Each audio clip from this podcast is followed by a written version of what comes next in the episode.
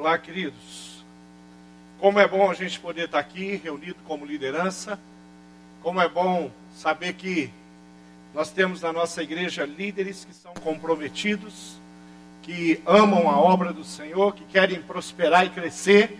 E eu queria caminhar um pouquinho na palavra para a gente poder se inspirar na vida de um líder. A, a Bíblia tem muito, muitas histórias relatadas. A história de muitos líderes. Líderes que nós aprendemos com eles todas as vezes que nós vamos à palavra. E eu escolhi um líder em especial para compartilhar contigo hoje, que é, que é Gideão. Eu queria que você abrisse a sua Bíblia em Juízes e deixasse ela aberta, que eu vou caminhar no capítulo 6. E uma das coisas que é, nós podemos entender e aprender com Gideão é que ele era um homem que nasceu num povo, um povo que foi escolhido, a descendência de Abraão, e esse homem chamado Gideão, que fazia parte de um povo escolhido, viveu também num tempo muito complicado. Nasceu e cresceu num tempo muito complicado para o povo dele, o povo de, de Deus. Juízes 6, no, já no, no versículo 1, diz assim: De novo os israelitas fizeram o que o Senhor reprova. E durante sete anos ele os entregou nas mãos dos medianitas. Os medianitas dominaram Israel, por isso os israelitas fizeram para si esconderijo nas montanhas, nas cavernas e nas é, fortalezas. A Bíblia está relatando que, de novo, o povo de Israel não estava fazendo exatamente aquilo que deveria fazer, que era caminhar com o Senhor. O que, que eles estavam fazendo, será? Esse povo estava cultuando a idolatria muito forte, cultuando deuses estranhos como Baal, a Cera, deuses que não, tem, não tinham a aprovação daquele povo, não tinha nada a ver com a cultura daquele povo, mas eles estavam envolvidos com, a, com aquilo. E a adoração, em especial de Baal, envolvia promiscuidade. Então esse povo está envolvido com dois pecados que a gente sabe que Deus detesta: o pecado da prostituição e o pecado da idolatria. Então isso era muito forte. Isso está acontecendo. Aquele povo havia abandonado os princípios da palavra de Deus, ou de Deus, né, que estava escrevendo aí a história através desse povo. Aquele povo estava abrindo mão de viver de acordo com os mandamentos que Deus havia dado. A lei de Moisés estava sendo negligenciada. Então, esse é o cenário de um líder chamado Gideão um líder que Deus levanta no meio de um tempo muito difícil. No versículo 3 diz que sempre que os israelitas faziam as suas plantações, os medianitas, os amalequitas e outros povos que eram nômades da região leste é, invadiam, eles acampavam na terra onde o povo de Deus estava e eles destruíam as plantações ao longo do caminho até Gaza e não deixava nada vivo em Israel, nem ovelhas, nem gado, nem jumentos. Eles subiam trazendo os seus animais, as suas tendas, tudo que o povo tinha, esses homens levavam. Era, era como gafanhotos, era impossível contar os homens e os seus camelos. Eles invadiam a terra e eles devastavam essa terra. Versículo 6 diz que por causa de Midian, Israel empobreceu tanto que os israelitas clamaram a Deus. Chegou no momento que eles precisavam clamar a Deus. E eles clamaram a Deus. E, e a, a, esse povo que era nômade, que era violento, que, que realmente não se importava nem com a história, não queria saber de nada, queria saber de, de entrar, de roubar tudo que esse povo tinha e esse povo estava nessa situação por uma razão: por ter se desviado do caminho do Senhor, por ter deixado Deus de lado. E nessa história toda, Deus vai levantar alguém chamado Gideão. Uma situação extrema em Israel. E o povo pede socorro.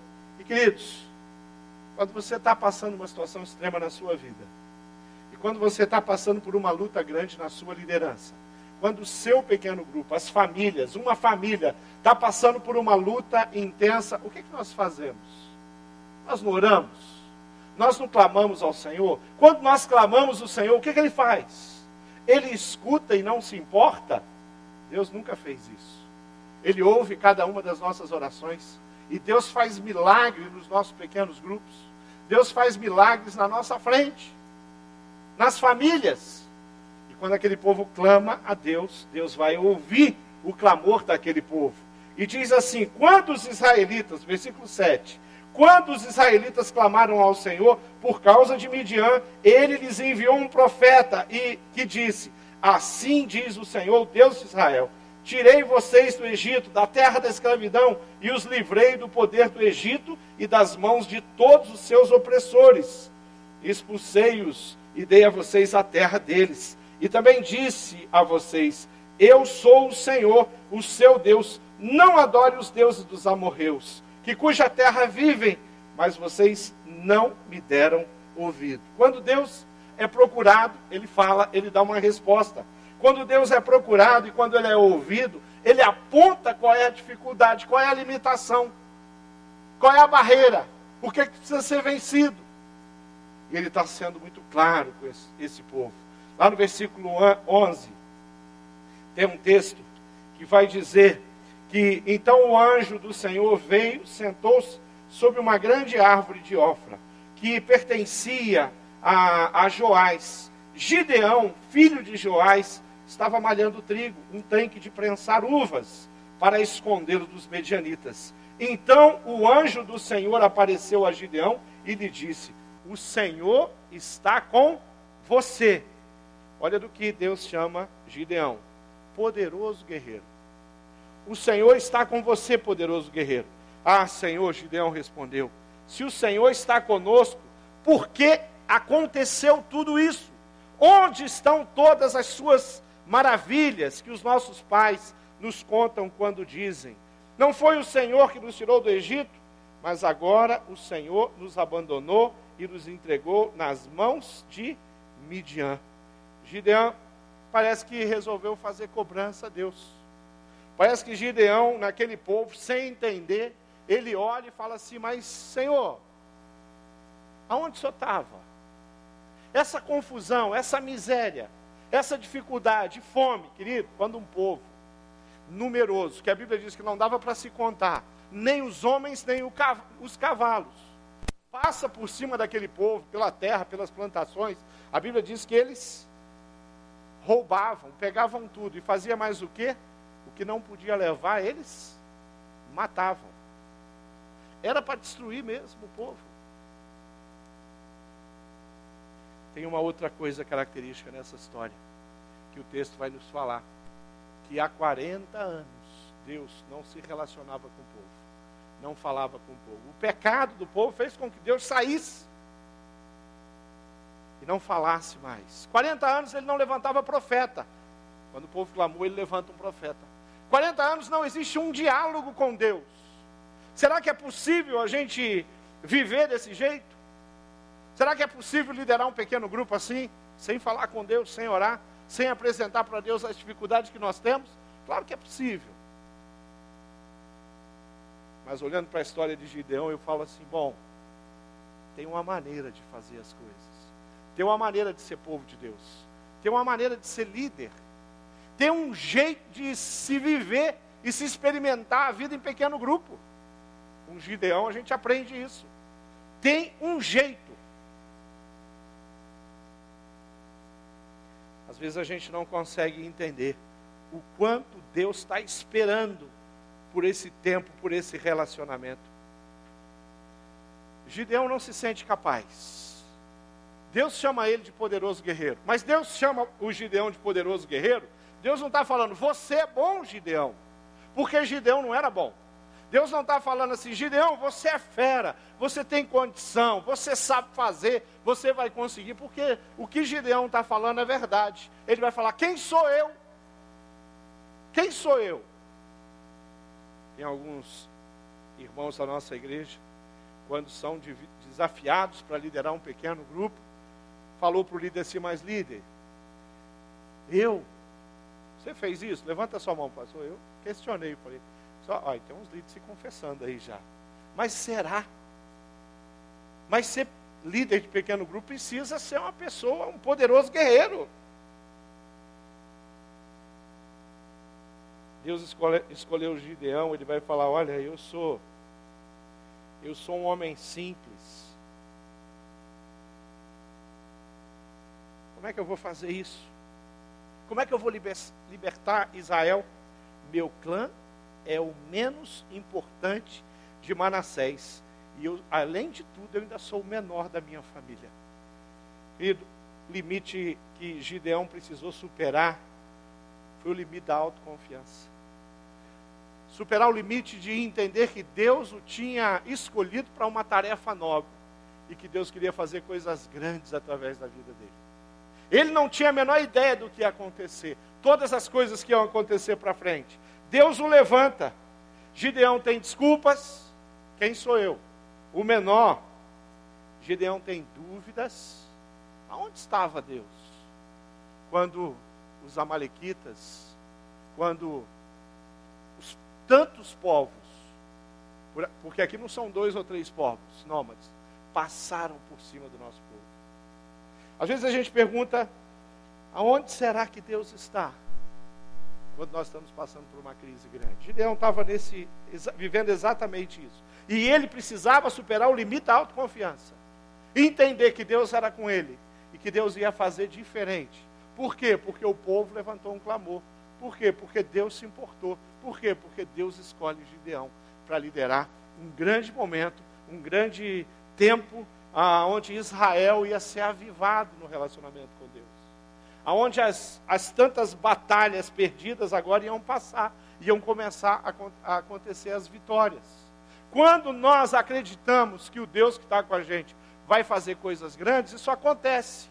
Quando eu olho para o meu pequeno grupo e eu enxergo o Deus que está ali comigo, que me permitiu ter esse privilégio de liderar aquele pequeno grupo, e, e, e, eu entendo que esse Deus ouve, se importa, se interessa, ama cada uma daquelas pessoas e cada uma daquelas famílias, a coisa fica fácil. Quando eu olho e começo a observar as pessoas que Deus está enviando para o meu pequeno grupo e as fortalezas que essas pessoas estão envolvidas, os vícios que estão na pauta, a enfermidade que essa pessoa que acabou de chegar tem, aí a coisa fica complicada. Como é que vai ser o pequeno grupo? Com uma pessoa com essa dificuldade? Bom, vai mudar o jeito de se reunir. Vai ter que mudar o lanche. Vai ter que mudar o lanche por causa de uma pessoa que não pode comer aquelas coisas que a gente come. Não é assim, Josi? Por quê? Porque Deus está ali pronto a fazer do jeito dele e nos orientar. Gideão tinha muitos limites a superar. Um outro limite que está claro nesse texto que ele precisava superar era o, lim o limite da incredulidade, não acreditar. Gideão não estava acreditando em Deus. Ele não estava acreditando nele. É, no 16 diz assim: Eu estarei com você, respondeu o Senhor, e você vai derrotará todos os medianitas, como se fossem um só homem. Deus está falando: vai lá, faz o que você tem que fazer, eu vou ficar aqui esperando você voltar. Gideão foi para casa, preparou um cabrito e com uma arroba de farinha fez pães sem fermento, pôs a carne num cesto e o caldo numa panela, trouxe-os para fora e ofereceu-os e ele sobre a grande árvore, a Deus sobre a grande árvore. E o anjo de Deus lhe disse: Apanhe a carne e os pães sem fermento e ponha sobre esta rocha. Derrame o caldo. Gideão assim fez. Com a ponta do cajado que estava na sua mão, o anjo do Senhor tocou a carne e os pães sem fermento. Fogo subiu da rocha, consumiu a carne e consumiu os pães. E o anjo do Senhor desapareceu. Quando Gideão viu que era de fato o anjo do Senhor, agora ele tinha entendido, ele exclamou: Ah, Senhor soberano! Viu o anjo do Senhor face a face. Disse-lhe, porém, o Senhor: Pai seja com você não tenha medo, você não morrerá. Gideão construiu ali um altar em honra ao Senhor e lhe deu este nome: O Senhor é paz. E até hoje o, altar está ali em Ofra. Gideão ainda duvidava de que ele estava tratando com o Senhor. Deus mais uma vez mostra paciência para com o seu servo. Quantas vezes ele mostra, mostrou paciência para com você? Será que nesse momento ele está tendo uma paciência tão grande de esperar você fazer coisas grandes através da sua liderança? Será que liderar um pequeno grupo é só mais um compromisso semanal? Ou é uma oportunidade de ver grandes coisas? Queridos, nós temos várias pessoas aqui que foram tremendamente abençoadas, alcançadas, discipuladas dentro de um pequeno grupo, pessoas do pequeno grupo. Seu próprio líder fez isso. Pessoas que chegaram numa situação de miséria e a gente envia, porque Deus escolheu, me escolheu, escolheu você. Por quê? Porque Deus nos permitiu ter uma estratégia de centenas de casas abertas para que nós venhamos a nos sentar numa roda e compartilhar o amor de Deus, adorar o Senhor simples.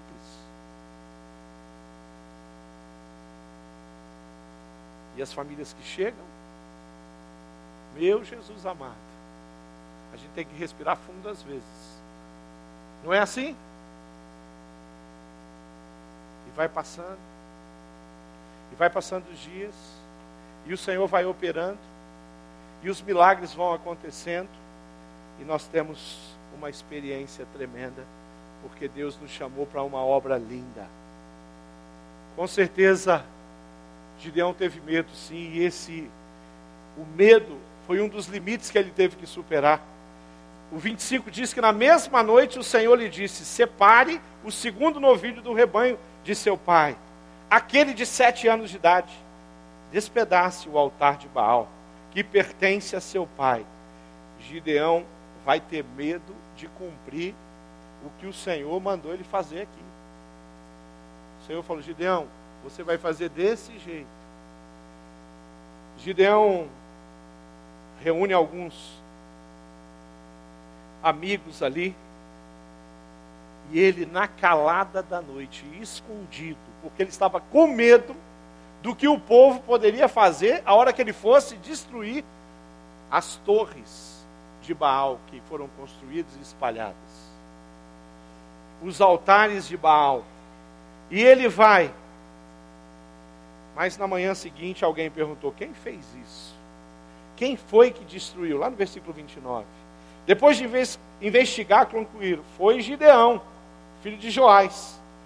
Os homens da cidade disseram a Joás: traga seu filho para fora, ele deve morrer. Eu acho que Deus tinha dado um, um desafio para Gideão que era um pouquinho grande, né? Que envolvia o risco de vida dele. Parece que Deus tinha dado para Gideão um projeto que era muito complicado. Mas mesmo com medo, mesmo assustado, o que a gente precisa observar é que Gideão vai à frente. Mesmo que o desafio seja grande, nós vamos avançar. Por que nós vamos avançar? Porque o Senhor está conosco. Porque o que nós temos é do Senhor. Gideão vai ser lembrado por muitos e muitos anos. Aliás, Gideão vai ser lembrado eternamente. No céu nós vamos conhecer o poderoso guerreiro, Gideão. Hebreus 11, 32 diz: Que mais direi?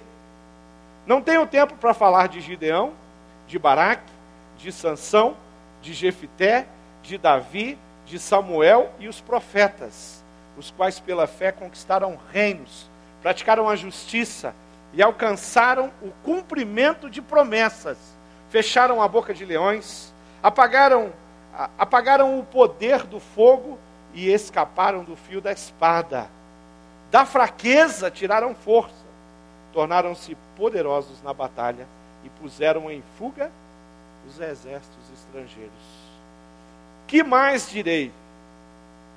Eu queria ler um texto aqui é, não está em Hebreus, está em Tunala, capítulo 11, versículo 32.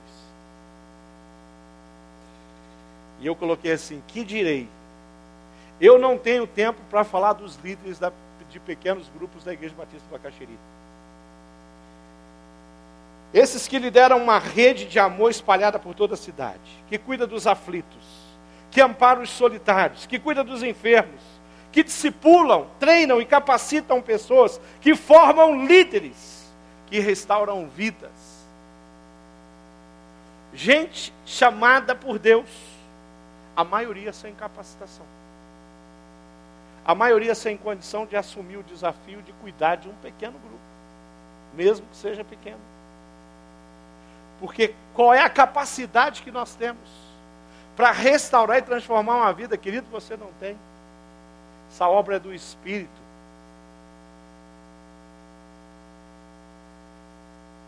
A grandeza citada em Hebreus de Gideão não estava na, na força física, nem na inteligência, não demonstrou muita inteligência no diálogo com Deus, não.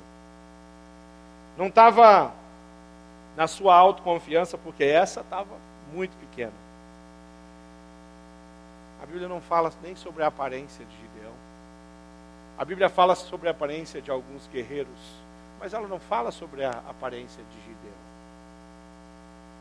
Mas o Deus de Gideão é capaz de transformar um homem fraco, tímido, com alguns problemas de autoestima, em um poderoso guerreiro. E antes de virar nisso, Deus já se apresentou e falou: Você é um poderoso guerreiro. Quando nós olhamos para essas histórias todas, quando nós entendemos isso, nós entendemos que Deus, Ele escolhe as pessoas, e eu não tenho dúvida que cada líder que está aqui foi escolhido por Deus, independente das circunstâncias, se você chegou na liderança. Eu não tenho dúvida alguma que todos os líderes que nós vamos conhecer, aqueles que vão chegar ainda esse ano e assumir a posição de líder, nos próximos anos, os supervisores que Deus vai levantar, aqueles que Ele já levantou, são homens que no coração de Deus ele tinha um projeto e um propósito muito especial. Qual é o projeto? É superar os limites. Qual é o projeto? É se dedicar. Virar um especialista, assim, sabe do que? No cuidado de pessoas. Gente com, com habilidade vinda do céu para ministrar, para falar e fazer com que as pessoas mudem o rumo do caminho que elas tomaram. Fazem meia volta, voltem. Encontrem o caminho do Senhor. Gente que testemunha milagres constantemente, que se doa, que se apresenta, se coloca diante desse Deus. Pessoas assim, como nós, que às vezes temos medo, que às vezes não achamos que nós vamos conseguir atender aquelas necessidades, conseguir resolver os problemas daquela família, que acabou de chegar. Vamos conseguir levar aquele homem viciado a uma vida de liberdade em Cristo, abandonando o vício, abandonando muitos anos de dependência química, ou seja o que for. Homens tomados por uma vida egocêntrica, egoísta, mergulhados na sua vida profissional deixando de lado a sua própria família, começam a mudar a atitude, começam a aprender, começam a crescer na escola de pais, na escola de família, começam a mudar. E o caráter dessas pessoas começa a ser transformado. Isso acontece quando? Na caminhada. Por quê? Porque Deus colocou líderes que mostram os caminhos, que pegam pelas mãos. Quantas pessoas eu já recebi no meu gabinete foi trazido por um líder de pequeno grupo da nossa igreja, trazido pela mão. Entra no gabinete, senta junto. Entrevistas para batismo, ali, do lado. Gente boa, gente que se importa, gente que de fato pode fazer alguma coisa pelo Brasil. Esses somos nós, os líderes de pequeno grupo da Igreja Batista do Bacaxeri.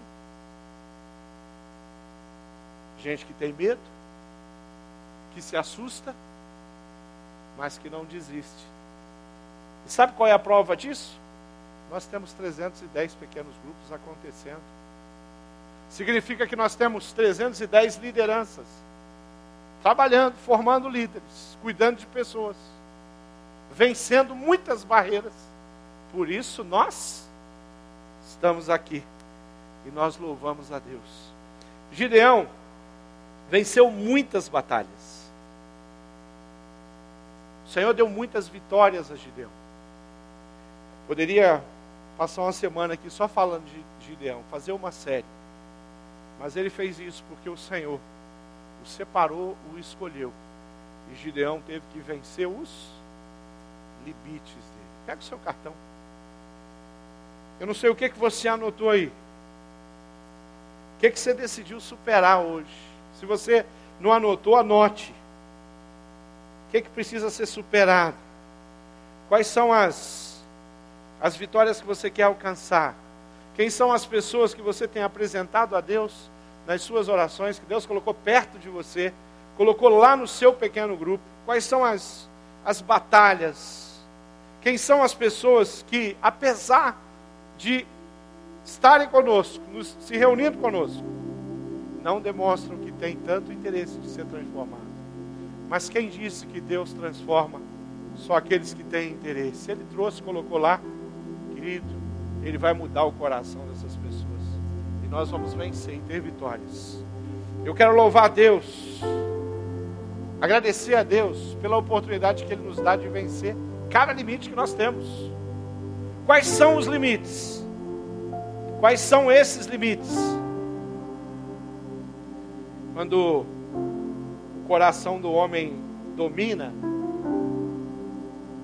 nós queremos parar, queremos desistir, nós queremos é, entregar a liderança. Quando nós estamos em sintonia com Deus, nós nos apaixonamos, reapaixonamos e continuamos vencendo e fazendo a diferença. E é assim, é assim que tem sido, é assim que nós estamos aí colecionando histórias lindas que o Senhor tem estabelecido.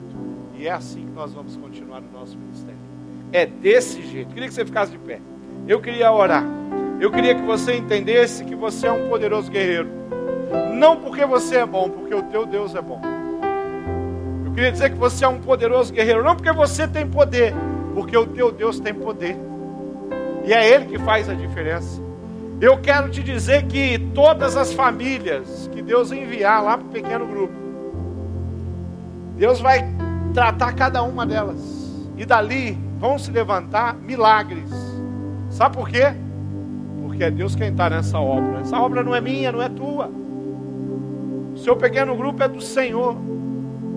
A sua liderança é uma oferta que nós entregamos a cada dia. Toda vez que você pega o telefone, passa um WhatsApp, faz uma visita, vai a um hospital, lidera uma reunião, se prepara, vem a um encontro, se reúne com seus líderes.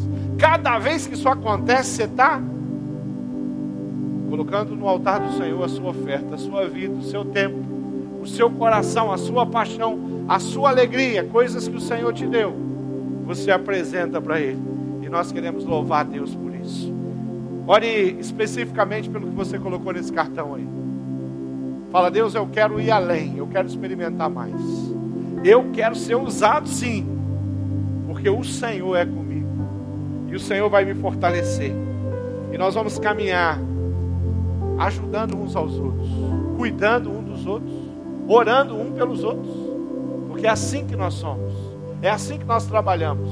Não tem um líder aqui que seja autossuficiente.